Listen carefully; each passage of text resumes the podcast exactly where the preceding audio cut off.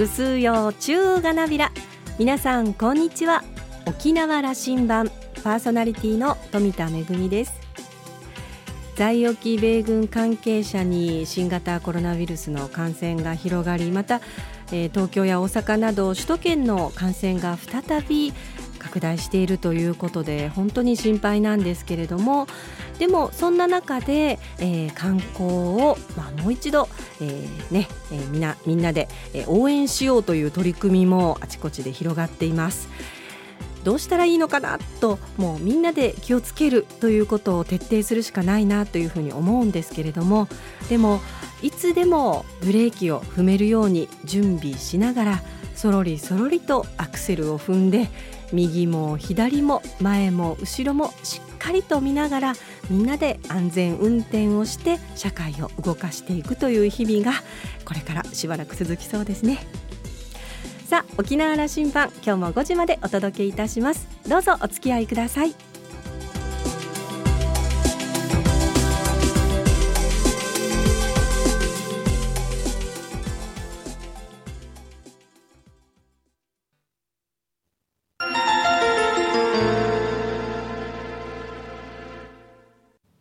那覇空港のどこかにあると噂のコーラルラウンジ。今週はオイスト沖縄科学技術大学院大学の長浜為一さんとラウンジ常連客で沖縄大学地域研究所特別研究員の島田克也さんのおしゃべりです。長浜さんは1964年生まれ名護市のご出身です。八賀寺小学校那覇中学校久留米大学附設高等学校を卒業後東京大学法学部へ進学。卒業後は予備校講師政治家秘書を経て2002年に沖縄県庁に入庁しました。商工部門や企画部門の役職を歴任します。長浜さんは昨年4月に県庁からオイストに派遣されました。今回はオイストの話題を中心にお話をお聞きしています。それではどうぞ。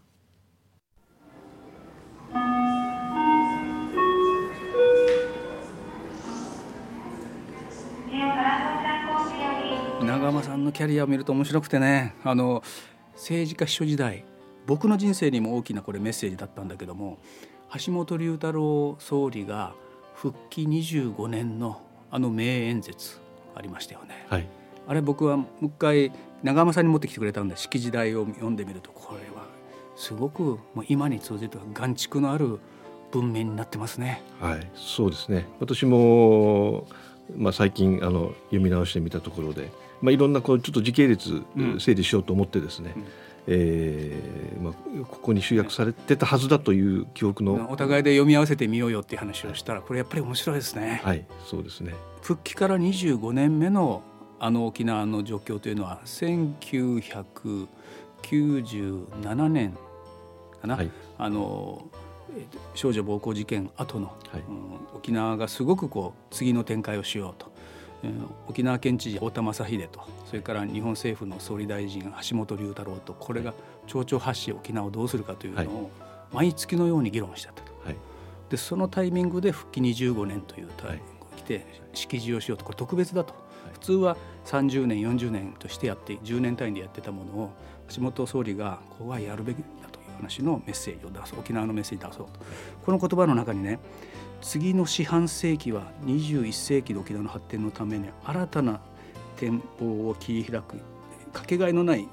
なりませんと次の25年間のことを語ってるんですよ。はいで我々その25年をそろそろもうあの消費してしまうんですよね。そうですね。あと2年もうもう2年切ってますね。これねすごく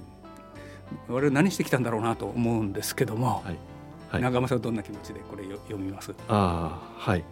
まああのね、私今オイストに、えー、いる立場なんですけれども、えーまあ、この時に橋本総理が、えー、述べられて、えー、いたことですね、うん、えーまあ、ちょうど、えー、割とこう近いところで、えー、見てたと、えー、いうことがあるとまあ、まあ、私の中でありました。でそういった中の延長線上の中にですねあのオイストっていうのが、まあ、誕生してきたのではないかなと、まあ、私、えー、ちょっとあの勝手に思ってるところがあるんですけれどまだ1997年時代は姿形も言葉でもなってはいないですよね。そうですね。まあただ、えー、太田知事がやっぱり学者のご出身だったということで、うん、えー、その学術的なところにですね非常にこう関心があって、うん、でそういった取り組みをまあ沖縄県もこうやり始めていたというところはこの敷地の中でも今見える。うん、あの沖縄の若い人たちをその米国の大学院に留学させようじゃないかということの営みをどんどんやっていこうという話がこう入ってますね。はいまあ、私が今いるオイストっていうのは小泉政権時代に、まあ、尾身浩二先生という方が沖縄の担当大臣と科学技術担当大臣を兼務されるんですけれどであの尾身浩二、まあ、当時大臣がですねこの沖縄科学技術大学院大学の構想を一番最初に発表するのがちょうどこのサミットの翌年なんです。うん、私がこうそこをまあ、思ったのは尾身先生の演説を演説というかこの,、えー、このどうしてこのおいしその発想をしたかというお話を実は聞く機会が、うん、まあ県庁のこの担当部署の中であった時に、えー、あこれは同じ地元群馬の小渕先生にもこうちょっと対抗意識もありつつ、うん、うん、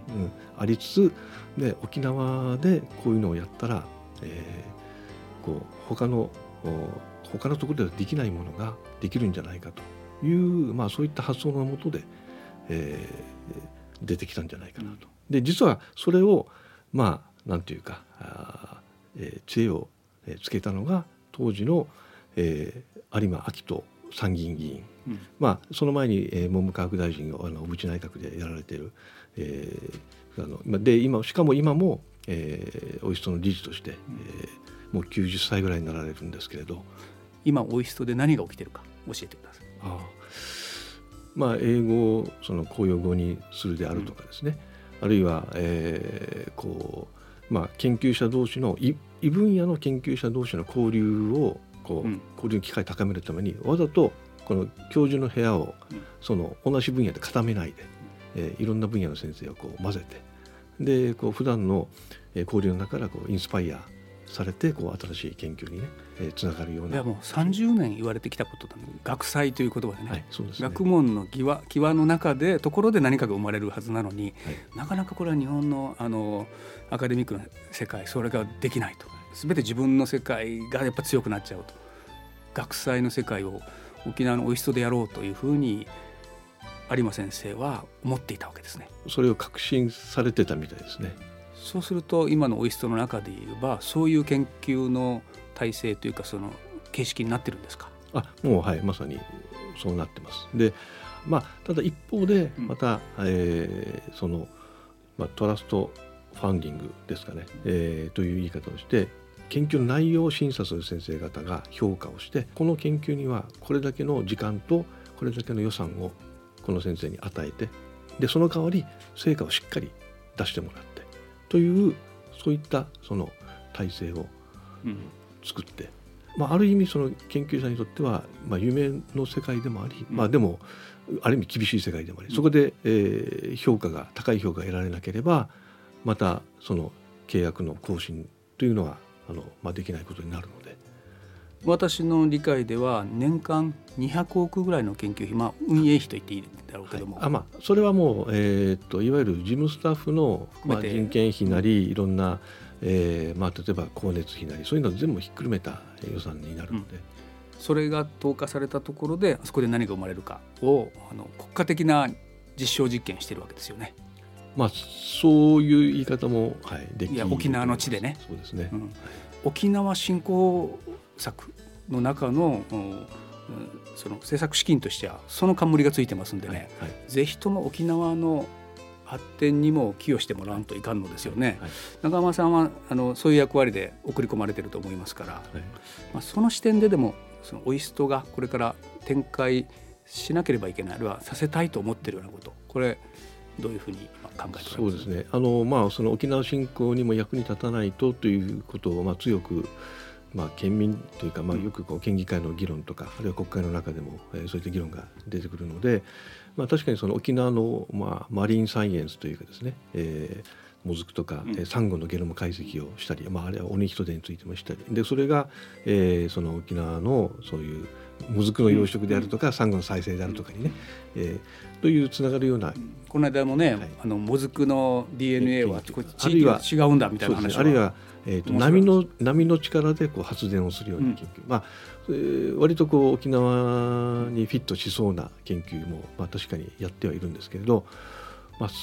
そういったのを今今確かにいくつかやってはいるんですけれど、うん、まあ、ただ一方でオイストが本来進めるべき研究分野っていうのは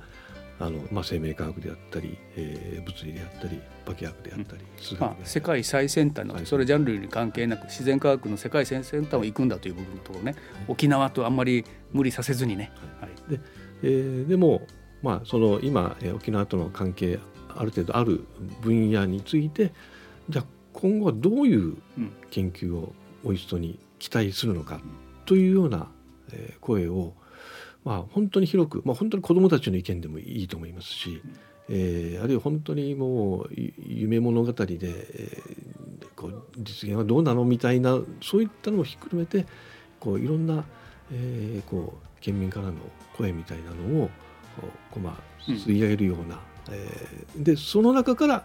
やじゃあ、えー、直接この、ね、今ね、えー、君が言った、えー、研究というわけにはいかないけどじゃあそれにひょっとしたら将来つながるかもしれないこういった研究は、えー、まあそのおいしその、えー、こう今いるこの先生の、まあ、分野にこうひょっとしたら近いかもしれないからじゃあこれはちょっと考えてみようとかですね。そういったあの、まあ、それがおいしその研究の本筋ではなくても、まあ、本当にこうまあ、5%でも1割でもですねその新しいこの研究分野を採択して進めていくときにこの県民が将来のこう夢を見れるような、えー、その研究っていうのを一つでも二つでも、うん、沖縄のニーズがしっかり入るようにするあの大学は校長というの広報校長という言葉で広く耳を傾けて聞くという部分の政策やってますよね。あのえー、オイストは小学生中学生高校生を受け入れて見学させたり、はい、そこでディスカッションしたりこれはその中から出てきてもいいと思う、うん、私はやっぱり今もう一踏み込みしてね本当にあるいは産業論でもいいし、えー、社会科学でもいいけども沖縄ができること沖縄が世界の最先端でできるようなことのニーズをしっかり伝えてそこで研究ができるということを期待したい。まあ産業の種ということもありますしね。でまあ今ねこう新型コロナの、うん、まあ、こういう世の中にこう今ちょっとなってでこう将来どうなっていくんだろうというという中でこのじゃあオイストにどういった今はないものをあの作っていく可能性があるので、えー、それをこう期待をみんなでこう考えていけるような。あのそういう大学側と沖縄社会とのキャッチボールをより密にしていく。あのそれにしてもまだやっぱ県民はオイストという存在が遠くにあってね、えーと、ちょっとコロナの時期で受け入れにくいんでしょうけども、はい、そういう機会も作ってほしいしその接着役としての長濱さんが今オイストの中におられるんでしょう、はいはい、あの最後にもう一度そのオイストからのメッセージとして県民向けのメッセージとしてお話しいただいて終わりにしたいと思います。まあ、沖縄の振興にどうこういう人が、えー、役立つのかということっていうのは、まあ、分かりやすい答えも、まあ、今おいしととしては確かにあの、えー、用意もして、ねあのまあ、サンゴとかもずくの話もしたんですけれどおいしとの本来の強い分野っていうのは、えー、そこではないので温かい目で、えー、見ていただきたい。ただそれを温かい目で見ていただけるようなこの情報発信の仕方というのが、まあ、お磯側もあの一生懸命やってはいるんですけれど、えー、そこはこう上手にできてない部分もあるのかなと。あとよく、えー、言われることが、えー、っとノーベル賞の学者っていうのはお人から出るのということはこれはもうよくこう聞かれる話なんですよね。でこのことについてはまあ何をもってじゃあそのえー、オイストからノーベル賞が本当にそのその時に在籍している先生がそのまあまあオイストに来てからの研究でもって、えー、そのノーベル賞を取る、まあ、これはなかなか今あの、教授の数も、まあ、80名まで増えたとはいええー、そんなに大きくはない中でそれはなかなかやっぱ相当な時間がかかるかもなと。ただまあおいしに今来てる先生特にこの新しい、えー、先生方っていうのは割とこう40そこそこぐらいの若いあの今度初めて准教授で採用されたようなでもこう素晴らしい研究をしてるからというそういった評価をもらっておいしに今回採用されている先生方。でこの先生方はまあひょっとしたら例えば10年後20年後お人いないかもしれない。別のところにこう行ったかもしれない。でも、えー、実は、えー、本当に、えー、何十年後かにこうノーベル賞を取った時にまあその取った研究そのものとも、うん、そのものではないかもしれないけどいやでもそれのきっかけになったのはあのおいしであの始めたあの研究なんだよというそういった先生であればそれは含めてね。そういうそういうふうに、えー、捉えれば、うん、それは必ず私出る日が来るだろうと。あるいは今の教授たちじゃなくてこの教授のもとでその働いてる研究員なりあるいは今いる学生なりこの人たちがもうおいしその地を、えー、ずっとおいしそにいるわけじゃないですから、えー、何十年後かにどっかもね全然と遠くの国でですけれどいやいや自分はあの学生の時においしそにいたんだよとかね研究でポスドクでのの時代をこのおいしそでこのこの先生この教授の下でやっていたんだよというそういったあのものは期待したい。それは、えー、必ず出る日が来るとあの今ノーベル賞の発表を見ると日本人の受賞者もアメリカで研究してた時のものだという話のニュースでよく聞くわけですよね。それがだから、えーと外国人あのアメリカ人なのかドイツ人なのか分かんないんだけども受賞したと。それはある時沖縄のオイストで研究したということの発表になるかもしれないと。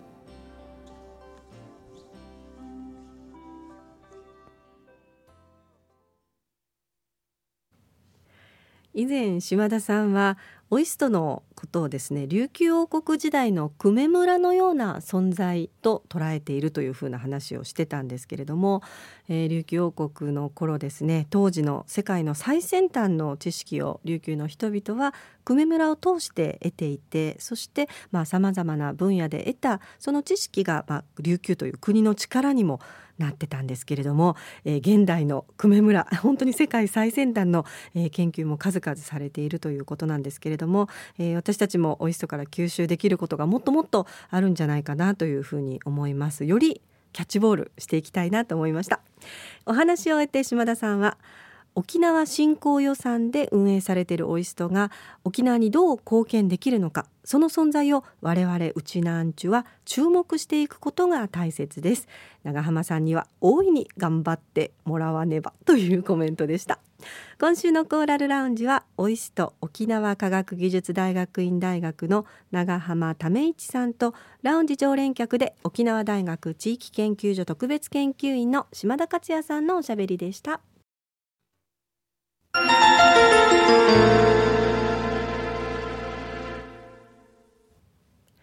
めぐみのあしゃぎだよりのコーナーです。今日はですね令和2年度沖縄文化芸術を支える環境形成推進事業の一環として、行われます新型コロナウイルス感染症対策支援沖縄の文化芸術が再び歩み出すための緊急応援プログラムのご案内です、えー、公募が始まっておりまして締め切りが今月末7月31日となっておりますのでご案内をしたいと思います新型コロナウイルス感染症の影響を受けて沖縄県内でもさまざまな文化芸術事業がですね中止とかまた延期などを余儀なくされています。